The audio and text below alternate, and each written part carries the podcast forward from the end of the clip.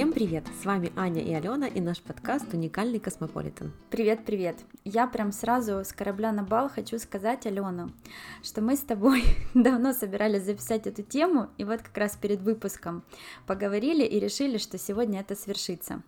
Дорогие наши слушатели, будем говорить о еде во всех ее проявлениях, потому что Алена сегодня вызвала у меня поток слюней просто на весь день, запостив у себя в сторис салат «Цезарь», причем так красиво его сфотографировав.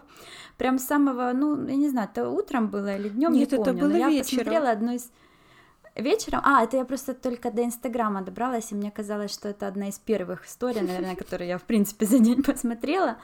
Честно скажу, текут слюни, и мы решили с Аленой наконец-то до этой темы добраться. Так что, если вы вдруг голодные и не ели, то я вам очень рекомендую положить себе что-нибудь в тарелочку, либо же запастись каким-то перекусом, и начинать прослушивание. Ой, Аня, если бы ты знала, какой он был еще и вкусный, настолько вкусный, что я сегодня попросила мужа повторить. У Алены муж шеф-повар. Это для тех, кто вдруг не в курсе или прослушал, поэтому сейчас будет актуалочка. Давай. Заряжай. Когда этот шеф-повар впервые приехал в Украину, я, конечно же, хотела ему показать наш Днепр во всей красе с его лучших сторон и водила его в самые-самые лучшие рестораны, какие только могли быть на то время. И куда бы мы ни приходили, везде была какая-то лажа. Я помню, в один из ресторанов мы пришли, и он долго выбирал, чтобы ему такое заказать, и заказал салат «Цезарь». Но как у нас делают «Цезарь»? Обязательно с яйцом, с помидором, там угу. куриная грудка. Ну, Майонез. Типа по, по классике, да. Ему приносят этот салат «Цезарь», и он такой на него смотрит и говорит, что это? Говорю, ну как что? Салат «Цезарь». Он, это не салат «Цезарь». Говорю, слушай, давай ешь, не выпендривайся, у нас это салат Цезарь. И вот ему так он в душу запал, просто так прям... Вообще нужно знать итальянцев, их культуру. Для них э, настолько сильная связь с пищевыми вот этими культурными ценностями, которые угу. передаются из поколения в поколение. Рецепты обязательно должны все эм, соблюдаться, все технологии. То есть вот так как еще прабабушка готовила, так они будут и готовить. Поэтому для них это прям вот кровная обида. Я хотела, кстати, с тобой на эту тему и поговорить сегодня. Мне очень интересно. Я же ни разу не была в Италии. Это вообще моя мечта туда попасть. О Наверное, боже, как? Из... Как такое возможно? Да. Ты объездила полмира хочу... и не была в Италии? Ну вот так вот. Я по Европе вообще мало где на самом деле была. Полмира у меня больше, знаешь, так разброс... разбросано, но по Европе не так уж сильно много. И Италия у меня просто, наверное, один из фаворитов, э, чтобы по... полететь после коронавируса. Поэтому сегодня буду мучить тебя вопросами. Вопрос номер один, вот сразу.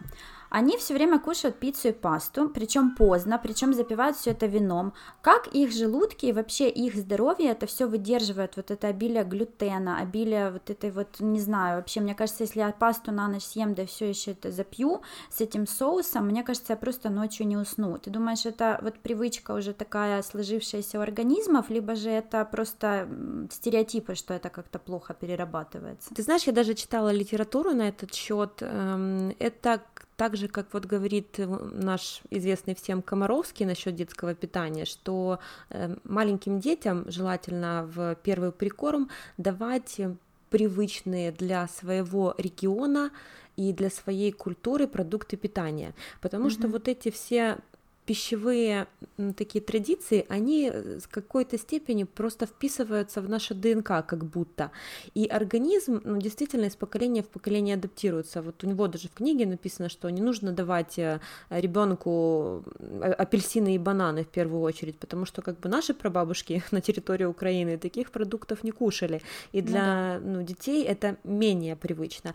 В Италии нормально детям уже где-то месяцев шести начинать давать пасту. Mm-hmm. И никаких особых проблем у них с перевариванием действительно нет. Конечно, сейчас, когда уже такой информационный поток расширился и много этих аллергий мы узнали, может быть, они были и до этого, но не такое большое внимание этому уделялось. Есть, конечно, и глютеновые аллергии, и там на лактозу, вот эти все дела, но как бы это маленький процент, в принципе, и действительно для них это, это норма, и у них нет никаких проблем с перевариванием такой еды. Их желудки, они просто, видимо, действительно уже с годами адаптированы.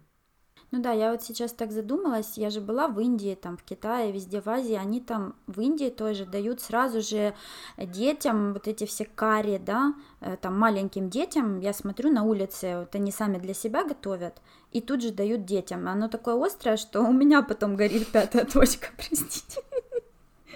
Понимаешь, ну, этот ребенок трехмесячный, ну не трех, это я, конечно, утрирую, но лупашит маленький, да, за обе щеки, поэтому действительно ты права насчет этого. И но... такая же проблема, кстати, вот э, когда вошли очень популярно э, в наших странах э, суши, вот азиатская еда, то угу. ну, изначально очень было много проблем с паразитами у людей, mm потому что азиатские ну, организмы и желудки, они уже привыкли, то есть они не, не, как бы не так их атакуют, что ли. И у европейского человека нет такой резистентности к таким продуктам. И, кстати, мы вот недавно смотрели э, телесериал «Викинг» э, про Норвегию, норвежских mm-hmm. викингов, и потом очень нас он вообще торкнул, и мы немножко углубились в историю и прочитали такой интересный факт, что когда э, викинги э, шли на Париж, и когда они все таки завоевали этот Париж, э, они, конечно, для себя открыли вот этот культурный... Э, мир высокой кухни, потому что у них все было как бы просто, никаких кулинарных э, изысков здесь э, особо не было, да, и, честно, давай будем откровенными, да, их особо кухню. здесь и нет. А, ну, именно я, я говорю о традиционных. И... А я говорю именно о домашних, потому что в ресторанах все-таки можно найти очень много классных вариантов в Осло. Да, но это уже больше э, с развитием страны, э, как и переходом из Норвегии очень бедной в Норвегию очень богатую, mm-hmm. и когда они себе много начали позволять, но именно если шагнуть там в исторические вот эти вот все э, времена, то если Франция, Италия, эти все страны, они всегда славились э, своими высокими кулинарными достижениями, в принципе, во всем мире по сей день это одни из фаворитов. Так вот, норвежцы, когда начали пробовать французскую кухню, многим были поражены, и в то же время в какой-то момент был такой микроконфликт, потому что они думали, что французы их хотят отравить за счет того, что у них у всех практически началось расстройство. В Норвегии не употребляли коровье молоко, и э, их желудки не были адаптированы к этому продукту. И когда они там начали за две щеки э, уминать э, эти все сыры, молочные продукты, то у всех у них было расстройство, и они думали, что их травят. Интересно, слушай, я даже такого не слышала никогда.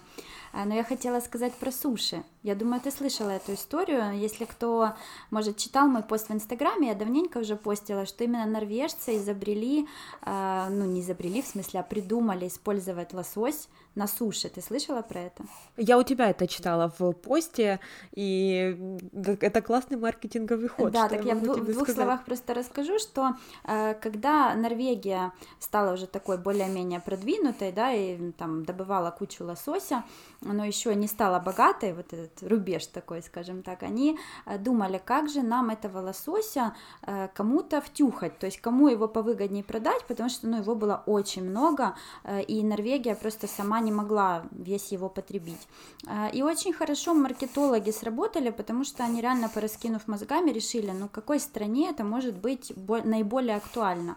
И, конечно, выбор пал на Японию, потому что, ну, там потребляется огромное количество рыбы именно в суше, да, но японцы никогда не использовали своего лосося по причине того, что он э, полон паразитов. Он там в каких-то водах у них обитает, дикий лосось, и он непригоден для употребления без термической обработки.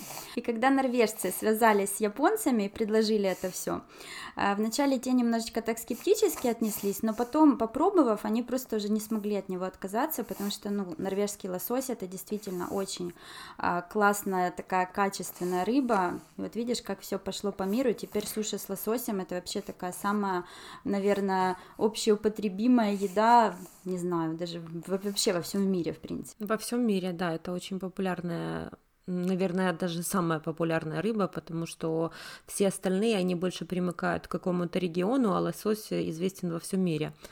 Э, но, кстати, мой муж, э, так как он шеф-повар, и он заканчивал специальную, я не знаю, ну что это у них, ну не университет, конечно, но специальную школу поваров, и у Алена них там была... еще раз выпендриться. Да-да-да. Мой муж, кстати, он шеф-повар.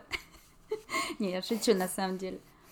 Я не просто так, между прочим, сейчас его здесь пиарю, я потом расскажу, к чему я все это веду. Интрига, интрига. Но я хотела сказать про лосось. Э, он проходил диетологию, у них там все и спорт питание, и питание для детей, все это они изучали вот э, в этой школе, то есть он очень много чего знает по продуктам.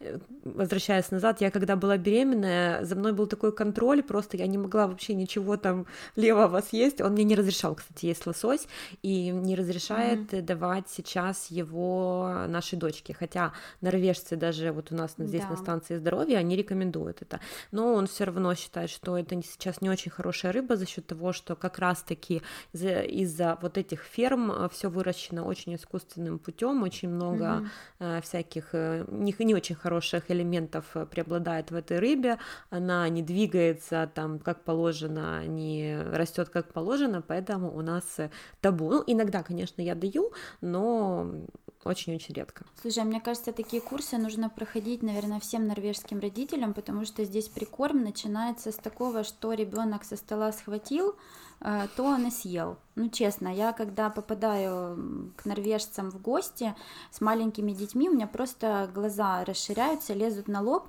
чтобы сказали наши мамочки, да, которые там сильно парятся по поводу вот этого правильного там ведения прикорма. Тут реально, ну, хочешь сосиску, на тебе сосиску, хочешь пожевать этот пом-фри, как это по-русски, господи, картошку фри, на пожуй Хочешь там что-то еще так приготовили, давай там, не знаю, кусочек этой лепешки. Э, и тоже, видишь, все в принципе нормально. Я не могу сказать, что здесь прямо у всех проблемы с желудками, как там у нас в Украине поголовно у всех гастриты. То есть вопрос просто действительно, что правильно и что принимать за нормы. Но нас опять в детскую тему унесло, давай э, ко взрослым перейдем. А то наши слушатели наверняка хотят услышать про Норвегию все-таки. Мы же подкаст из Норвегии вещаем. Э, как у тебя было вот с попаданием сюда? Э, как изменились вообще твои, может быть, вкусовые пристрастия, или что тебя удивило? Э, что вот ты можешь выделить такое самое яркое, запомнившееся для тебя после того, как ты сюда переехала? Я начну с того, что я переехала сюда, будучи беременной. Oh. И, в принципе, те продукты, которые я всегда любила, мы уже как-то говорили о том, что у меня не было никаких особых предпочтений, но я всегда любила селедку, копченую рыбу, а, соленые огурцы, то есть э, а, украинское сало, например. И все эти продукты мне нельзя было в принципе кушать, э, когда я была Блин, беременна, Алена, потому что у меня... Ну тебя в баню, то с цезарем, то с салом, я не могу, что сегодня за день ты такой, ты меня изведешь. Я же сегодня весь день с двумя детьми дома, я за день, чтобы было понятно, съела там хлебушек с авокадо, э, потом не помню, что, а потом, ну, ужин, да, я поела, конечно, рыбу, но, блин, я весь день голодала. Как говорила моя бабушка, бігла через місточок, вхопила кленовий листочок. Это точно, это точно про меня, потому что у меня дети приболели на выходных, и пока что садик у нас отменился, и дома с погодками двумя, это просто трэш. Ну, продолжай, извини, да. Нужно было высказаться. Вот, и когда я переехала в Норвегию, и нужно сказать о Норвегии как раз то, что все мы знаем эту страну как страну селедки, такой прям классной рыбы, mm-hmm. но здесь селедки в нашем понимании, как мы привыкли покупать норвежскую сельдь да. у себя в Украине, здесь ее такой нет, потому что для норвежцев классическая норвежская сельдь в сладком маринаде. И для нас, для нашего вкуса, э, ну это просто отвратительно, это невозможно есть. И я за этим очень сильно скучала, хотя мне муж не разрешал, в принципе, есть такие продукты, потому что я как бы была беременная, они не совсем рекомендованы. Mm-hmm. Но немножко можно было бы. И я когда приехала в Украину, тоже вот в промежутке в этом, то первое, что было у меня в разговоре по телефону с мамой, мама, хочу скумбрию копченую и пюреху. Еще второй факт, который, я думаю, шокирует многих и, и развеет мифы о Норвегии, здесь нет ни красной икры, ни печени трески в продаже. Mm-hmm Я так понимаю, что все эти продукты, они отправляются куда-то на экспорт, потому что у нас в Украине многие покупают именно из Норвегии красную икру. Где она здесь? Я все пытаюсь найти этого дилера, который сливает все за бугор. Не говори, я сама в поиске красной икры перепробовала все абсолютно опции в супермаркетах, которые можно найти, потому что в том же вот Мени, э, крупном достаточно супермаркете, который располагает большим ассортиментом, там есть красная икра, но, во-первых, там ее, по-моему, два или один вид, она мелкая такая, короче, похожая на искусственную. Если бы я в Украине увидела, у нас такую, я бы точно ее не купила, еще и за такую цену, как тут продают. Поэтому да, вот сельдь и икра это такие вещи, которые мне приходится объяснять практически каждому, когда я приезжаю в Украину, всех вот этот стереотип, ну что там ты селедочку привезла, я такая, нет, она меня сегодня вечером на ужин ждет норвежская в Украине. Да, но я, кстати, нашла, я тебе уже говорила как-то, я нашла здесь э, сельдь э, замороженную, она, конечно, безумно соленая и костлявая, да но каким-то экспериментальным путем я вывела супер лайфхак, что если ее положить в холодную воду, я это делала с целью для того, чтобы избавиться от лишней соли, что-то происходит еще и с костями. Понимаю, Видимо, из костей это? тоже вымывается эта соль, mm-hmm. и они становятся мягче, потому что ее изначально было есть просто невозможно, там, ну, реально одни сплошные кости, ты их не достанешь, э, все они такие мелкие и, ну, реально раздражающие.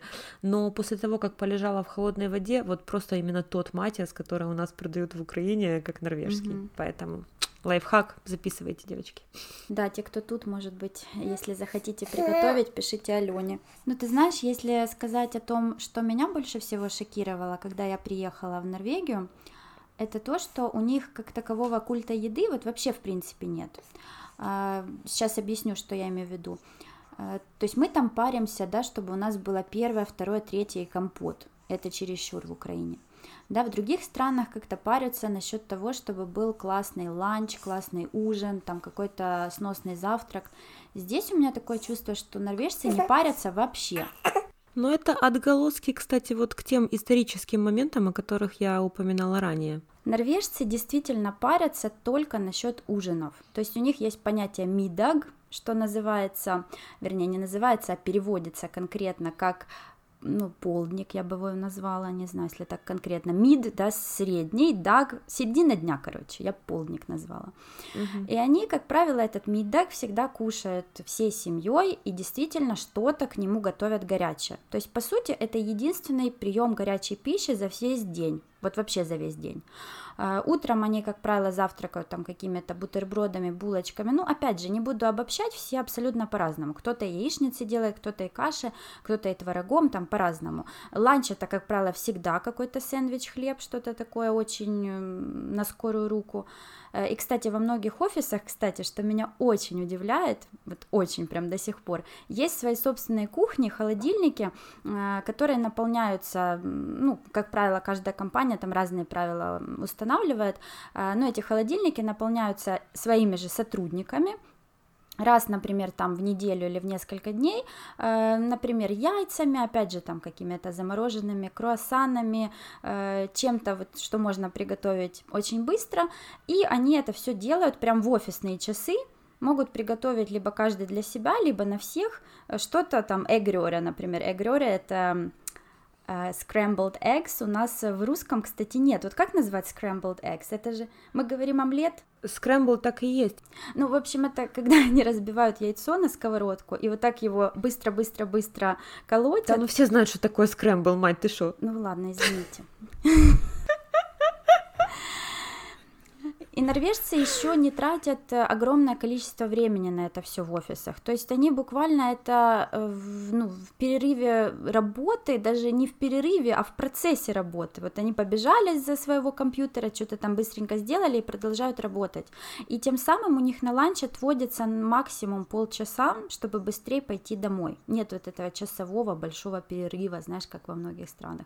И дома уже, когда они приходят, а они приходят домой рано, там в 3-4, а, то они уже начинают готовить этот как раз свой мидаг, и, как правило, меняются, потому что здесь же у нас равноправие. Один день готовит мужчина, другой день женщина, а, например, в каждых семьях. Опять же, по-разному. Многие готовят полуфабрикаты какие-то. Здесь, кстати, с этим проблем нет, и мне кажется, качество очень многих достаточно неплохое. Так что да, меня шокировали такие подходы лайтовые, если честно. А вот сейчас я хочу рассказать про итальянцев. Давай. Это прям очень интересная история. Итальянцы и еда. Начну с того, что в Италии завтрак это либо чашечка эспрессо, либо чашечка эспрессо плюс круассан, ну, либо какая-то другая вариация вот такой сладкой булочки. Когда итальянцы видят, как другие европейцы едят на завтрак э, яйца, бутерброды, какие-то каши, для них просто это все кажется настолько вообще безобразным каким-то, как это вообще можно такое делать. То есть выпил кофе и, и а, сыт. А, ну, угу. да, для них это, ну, вот, причем для всех, они просто этого не понимают. Но так как, естественно, они не насыщают свой организм с утра, в 12 часов у них начинается обед. И вот здесь как раз противоположность. Гуляй, душа, да? Да, таким скромным норвежцам просто, вот знаешь, останавливается все: заводы, пароходы, магазины, все на свете. Фабрики, поезда. У людей обед. И они кушают долго, не спеша, они кушают плотно, кушают пасту, иногда они могут кушать и первое, и второе, именно в обеденный период времени. Кстати, для итальянцев первое это не обязательно суп, паста это тоже первое первое. Угу. Рис это тоже первое, но, к примеру, картошка это уже второе. Полудник у них тоже есть. На полудник они, как правило, едят там какой-нибудь либо йогурт, либо фрукт, ну что-то такое легкое. И ужин э, действительно угу. поздний. Очень часто они на ужин кушают пиццу, тоже такая особенность. Практически никогда не едят итальянцы пиццу на обед, только пасту. И при этом на ужин очень редко едят пасту, а чаще едят пиццу. И вторая особенность, которая меня жутко раздражала в итальянской кухне, я такой человек, который очень любит овощи, очень любит салаты, и я просто не могу ничего есть на сухую. Итальянцы салаты практически не едят. Я помню, когда мы были в гостях у итальянской семьи впервые, когда я еще приезжала как турист, и на первое подали просто пасту с пармезаном, которую я такими усилиями запихнула вовнутрь, чтобы не проявить своего э, невежества по отношению да, к этим гостеприимным людям. Но для меня это был трэш. Потом было какое-то там второе, какое-то мясо, картошка, допустим, ну там уже было немножко попроще, но все равно. И в конце, когда уже убрали стол, они приносят миску с листьями салата, нарезанными просто. И все вот едят этот салат. У mm-hmm. меня был вопрос, зачем они мне сейчас, эти листья, когда я не могла этот сухой макаронин засунуть себе в горло просто и пропихнуть чем-то. Но вот такая у них традиция не знаю, как это, почему и зачем, почему хотя бы до этого не делают, как во всех других европейских странах. Для меня это по сей день загадка. А расскажи про ликеры. После того, как они отужинали, чаще, конечно, на ужин это используют, они выпивают очень часто ликеры, они называются диджестивы, угу. которые помогают пищеварению, Лимончелло. помогают усваиваться э, пищи внутри. 20 э, грамм всего. Не полбутылки немножко. И еще я хотела добавить, такая была интересная ситуация, когда я была уже в гостях у семьи э, со своим мужем, и днем я выпила эспрессо, ну, мне это захотелось, кстати, я уже шутила на эту тему, я раньше никогда не пила эспрессо. Я помню. Но, наверное, как-то половым путем это передается. Любовь к эспрессо пришла вместе с любовью к итальянцу. Да, как-то так. И вот выпила я этот эспрессо, и потом, ну, что-то захотелось апельсин. Ну, что, тебя удивляет такое желание? Вот выпила я кофе, а потом захотелось апельсин. Ну, ты можешь такое съесть? Абсолютно, вообще нормально. Закусить. Я тоже так сделала. При этом всем присутствовал э, старший брат моего мужа, и он так от меня отвернулся и говорит, Алена только что выпила эспрессо, а потом начала есть апельсин. Меня чуть не вывернуло. И все такие, о боже, да? Так а почему, в чем это, ну, то есть, что в этом такого? Они настолько зашоренные в своих э, традициях и вот этой определенной рутине, которая сложилась за многие века, что есть определенный регламент, как и когда что можно и нужно кушать. И все так делают. От мал до велика никто эти традиции не нарушает. Интересно. И их безумно это и раздражает, и часто оскорбляет, когда вот туристы и люди, приехавшие в их страну, как бы этому не следует. Ты знала о том, что Норвегия опережает как раз Италию по потреблению кофе на душу населения? Я э, читала об этом, и второй факт тоже интересный, что Норвегия вторая страна в мире после Америки, угу. по употреблению пиццы на душу населения. Ну да, пицца это вообще отдельная тема, но я хотела про кофе закончить. Норвежцы безумные кофеманы, это просто нереально. Они пьют кофе ведрами, действительно, я сейчас не утрирую. То есть погонять кофе в офисе или там даже, не знаю, где-то в школах, вот у меня подруга в школе работает, тоже рассказывает, они там любители. А, это святое дело, то есть без этого не начинается никакой день, без этого не проходит ни один там перерывчик. Эм, и мне кажется, это обусловлено также тем, что кофе все-таки помогает оставаться вот бодрым, да, бодрит. Здесь же световой день короткий, э, как-то исторически так сложилось, что нужно себя чем-то стимулировать, и, наверное, кофе поэтому и стал здесь таким напитком, э, одним из первых. Но я тебе должна сказать, что я кофе тоже не пила до приезда в Норвегию. А, я не знаю, слышно сейчас моего ребенка на заднем плане или нет. Если слышно, то вы меня простите, просто я пыталась уже ее успокоить. Она хочет э, быть соавтором нашего подкаста. Она уже соавтор нашего подкаста. Но я не пила кофе абсолютно, то есть от слова вообще. Мне было от него плохо, я не воспринимала. Я начала пить кофе после того, как я родила первого ребенка. Мне было настолько сонливо каждый день, что я решила все-таки попробовать пресловутое вот это эм, качество кофе, да, что он бодрит, я решила, надо попробовать. И ты знаешь, то ли это самоубеждение, то ли это какая-то действительно волшебная штука, ну, наверное, да, научно все-таки это доказано, что это кофеин, это бодрит, э, действительно, да, мне это помогало. И многие сейчас ужаснутся и скажут, а как же ты же кормила грудью, нельзя пить кофе. Так вот, здесь об этом вообще не слышали. Все абсолютно акушерки, все медсестры говорят, что 2-3 чашки в день ну, если ты там действительно не заливаешься этим кофе просто без э, никаких альтернатив, да, это не есть хорошо, но 2-3 чашки абсолютно такая нормальная норма, ничего страшного. Кофе во время беременности уже даже у нас в Украине акушерки э, так и говорят, что особенно если ты пила все время до беременности, и понятно, если ты там не десятками лит литрами выпиваешь этот кофе, то вот 2-3 чашки вполне можно себе позволить, и ничего не будет. Второй момент.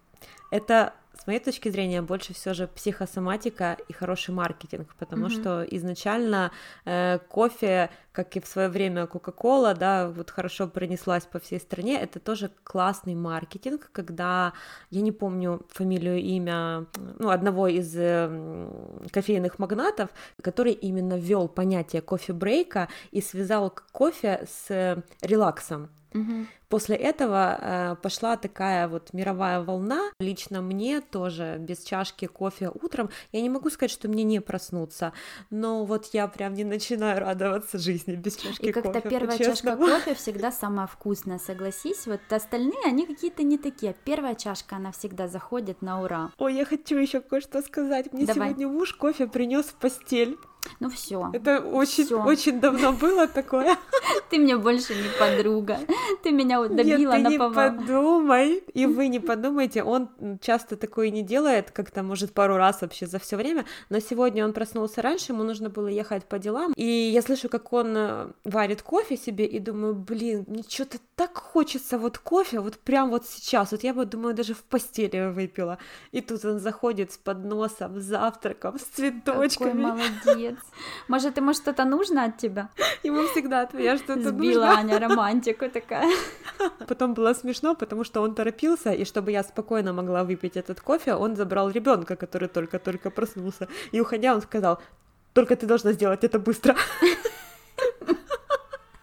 Ну, я и сама Понятно. это понимала, ему нужно было бежать, но в любом случае это было очень Не, ну, приятно. приятно. Сегодня конечно. именно захотелось вот как никогда. И очень часто у нас такое бывает, что он читает мои мысли. По его версии, это мы созданы друг для друга. Точно. Я хотела закончить нашу чайно-кофейную тему э, тем, что в разных культурах все устроено по-разному. Те же индусы, например, они пьют чай масала. Что-то у меня сегодня Индия прям такой один из главных примеров. Они пьют чай с молоком и со специями, тоже очень крепкий черный чай, он их бодрит, стимулирует. Китайцы пьют зеленый чай, но именно зеленый даже не чай, а чефир. Они берут вот эти чайные листья и заваривают их, причем их там специально нужно заваривать не кипящей водой, нужно там выждать буквально чуть-чуть, чтобы 90 градусов 90. Где-то было, это правильная температура для заварки чая, и они могут эти листья заваривать в течение дня несколько раз, но вот этот самый первый отвар они, как правило, сливают, они просто их промывают, прополаскивают, сливают, далее заваривают уже, и вторая заварка, она является самой качественной, самой классной и самой такой energizer ом, да, стимулирующей. Третья уже так... Ядрёный. Ядрёный, да. Третья уже так чуть послабее, ну, кто-то может до восьми раз, говорят, заваривать, но ты же понимаешь, что уже там третий, четвертый раз это уже такое. Но я, когда жила в Китае, я тоже очень сильно подсела на зеленый чай. И недавно я себе заказала из Китая э, пакет такого настоящего зеленого чая с Алиэкспресс. Очень долго его ждала, очень долго он у меня где-то там по миру путешествовал. Э, он был недорогой, но по китайской цене, бесплатная доставка. Я получила его, очень сильно обрадовалась, открыла, начала пить. И тут на следующий день мне приходит по почте счет фактура на 330 юаней. Это 33 евро на минуточку. И я так подофигела, оказалось, что да, действительно, с Нового года новые правила, что если вы покупаете продукты питания из-за границы, они дополнительно облагаются налогом, несмотря на то, что я уже оплатила этот налог на Алиэкспресс, ну не этот именно пищевой, а mm-hmm. просто налог, да, на товары из-за границы. Так что у меня теперь чай золотой по-другому я его назвать не могу. Конечно, Обидно. Обидно, но я даже не расстроилась, потому что он реально такой вкусный, что я не сильно расстроилась. Ну и слушай, если бы ты покупала его в Норвегии, то дешевле он бы тебе не обошелся точно, поэтому. Ну тогда бы не пришлось сильно долго ждать, с одной стороны, но с другой стороны, в Норвегии я даже и не знаю такого чая, чтобы были просто чайные листья, такие, знаешь, особо необработанные, собранные китайцы. У меня, кстати, была коллега по работе, девочка, у нее родители держали чайную плантацию, причем держали ее больше как хобби. И она мне снабжала постоянно поставки этого чая в офис, ну не только мне, а вообще всем. И э, с меня она никогда не брала ни копейки денег, потому что ей было приятно, что иностранка пьет чай ее родителей, даже меня там постоянно фоткала, всем отправляла. И честно могу сказать, это был, наверное, самый вкусный чай в моей жизни, потому что он был реально свежий, собранный, вот только-только с куста, как говорится, иногда даже не засохший. Э, и они такие красивые, эти чайные листики, я очень, конечно, скучаю по этому чаю, но я с этой девочкой уже, к сожалению, контакт не поддерживаю, но мои воспоминания живут очень теплыми такими чайными мотивами. Чайными листочками. Чайными листочками, да. Класс. Ну, а я на самом деле равнодушна к чаю, тебе скажу честно. И когда на улице тепло, я вообще его не пью от слова совсем. Мне начинает хотеться чая с приходом первых холодов и опавшими осенними Но, листьями. опять же, вопрос к атмосферности, Но как-то... да. Хотела еще сказать, Ален, пока не забыла, что а, вот многие у меня спрашивают, как норвежцы, и ты, кстати, в том числе, ты у меня когда-то спрашивала этот вопрос, я точно помню, как вы покушав, поужинав, да, вот этот мидак, да, это ужин, по сути, покушав там в 3, в 4, в 5, допустим, вечера, а потом выживаете до сна. Так вот, у норвежцев, у большинства, ну, по крайней мере, в моей семье и в моем окружении, я с норвежцами немало общаюсь и немало ездила там во всякие поездки или просто проводила время, у них есть такое еще понятие, как вечерний прием пищи перед сном. То есть они чем-то закидываются перед сном. Причем, как правило, опять же, это хлеб или что-то такое легенькое. И меня это тоже очень сильно удивляло. То есть смысл кушать так рано, чтобы потом еще дозакидываться на ночь. Меня это удивляло примерно где-то год. Сейчас я делаю точно так же. Называется а я тебе с волками хотела... жить, по волчью быть. Вот точно так же делаю, Ален. Реально среда очень влияет на и на вкусовые привычки, и вообще на привычки, в том числе в общем.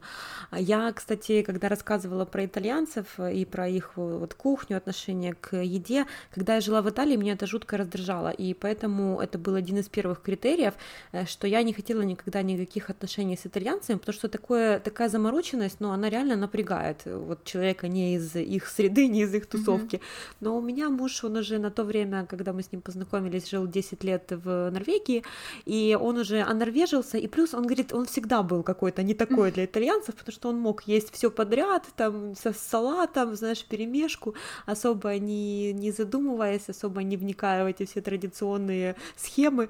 И, конечно, нам э, с ним просто здесь. И я у тебя хоть и спрашивала тогда, как это все, но вот за время карантина, особенно когда мы были дома вместе, мы вообще жили, вот, наверное, по-норвежски. Угу. Мы просыпались и завтракали поздно, то есть где-то там в 10, в 11. Мы, ну, завтракали мы, как правило, по-итальянски, там, да, только хотела кофе. сказать, что завтрак ну, поздний это не по-норвежски, они рано, как правило, что-то перехватывают. Да, ну мы, у нас просто режим жизни да. другой был, и не по-итальянски тоже. Я имею в виду, что он был, как правило, это чашечка кофе, там какой-то тост, может быть, с джемом. Mm-hmm. Мы такие завтраки любим, в принципе, в нашей семье. И потом мы кушали один основной раз, где-то часов в пять, это был не обед и не ужин, это вот медак да, такой получался среднее. у нас норвежский, и я вообще ничего потом больше не ела, мне как-то не хотелось, он мог у меня догоняться там еще каким-то молоком, печеньем, mm-hmm. каким-то бутером, может быть, ну и то не всегда, и мы настолько так привыкли, я помню, как-то раньше в Украине мне все время как-то хотелось кушать, я помню даже на работе, вот мне тяжело было от завтрака до обеда дожить, я там уже последний час уже думала, блин, ну когда же уже этот заветный обед, уже все не могу, теряю сознание. А сейчас для меня даже покушать три раза в день это уже много. У меня даже не хватает на это времени, я не всегда успеваю это сделать, и мне столько уже не нужно. Но опять же, организм, да, адаптируется под привычки, под все вот это и меняется очень. Э, но я на ночь тоже стараюсь не сильно много есть. Может быть, у меня еще потребность от того, что я вечно то беременная, то кормлю, понимаешь? Но я стараюсь что-то легенькое. А, ну, опять же, какой-то хлеб. Кстати, про хлеб еще хотела добавить. А, у меня же тоже стереотипы нашего, ну, как-то наших бабушек. Мне там бабушка всегда говорила, да, там, э, ешь с хлебом или там, не ешь, что ты там поела, один хлеб напихалась, кто-то кушает, да, что бутерброд это не еда. Ну, я думаю, многие сейчас эти стереотипы узнали. И здесь, когда я видела эти бутерброды, думаю, боже, как у них тоже работает все это пищеварение, как они справляются, ну, по сути, на одном хлебе живут. Но на самом деле здесь хлеб такого хорошего качества, цельнозерновой. Э, на каждом эм, хлебе, на упаковке в супермаркете можно посмотреть процент, эм, сколько там клетчатки, кстати, сейчас будет реклама моего YouTube канала. Внимание! Первый раз беспрецедентно звучит. У меня есть видео про норвежский супермаркет на канале. Кому интересно, зайдите, посмотрите. Все это можно найти через мой инстаграм. И там как раз я показываю полочку с хлебами. И для меня это очень эм, облегчает задачу выбора хорошего продукта, так как я не ем э, белый хлеб, в котором ноль клетчатки, у меня просто желудок его не воспринимает.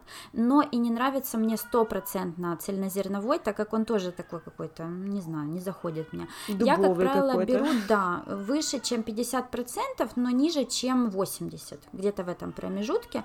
Я тоже где-то 60-70. Вот да, мне кажется, это самый оптимальный вариант, и на нем э, даже дети питаются в садиках, например, в тех же, без проблем я даю бутерброд, и я знаю, что, ну, это достаточно полезно, полезно, это хорошая питательная еда, и у меня уже этот стереотип, что одним хлебом запихалась, он рухнул. Раз тут уже такая у нас пошла рекламная пауза, я под завершение нашего выпуска, я думаю, мы о многом уже рассказали, хотя это такая тема, что можно вообще, наверное, говорить вечно. Я тоже хотела сказать, нам нужно будет делать продолжение как-то. Да. Ну давай, Алена, ту интригу держала, мне аж само интересно. Я догадываюсь, конечно, но не знаю. А, я тоже запущу небольшую рекламную паузу. Я уже заикнулась в своем инстаграме Инстаграме о том, что мы переезжаем. Не говорила еще куда. Переезжаем мы в город Драмен. Это недалеко тоже он находится от Осло, и по той причине, что мой муж открывает там пиццерию вместе со своими итальянскими компаньонами. И сейчас я должна сделать вид, что я удивилась, вау, но я знала об этом. Это будет очень классная пиццерия, настоящая итальянская. У нас будет итальянский профессиональный пиццейола.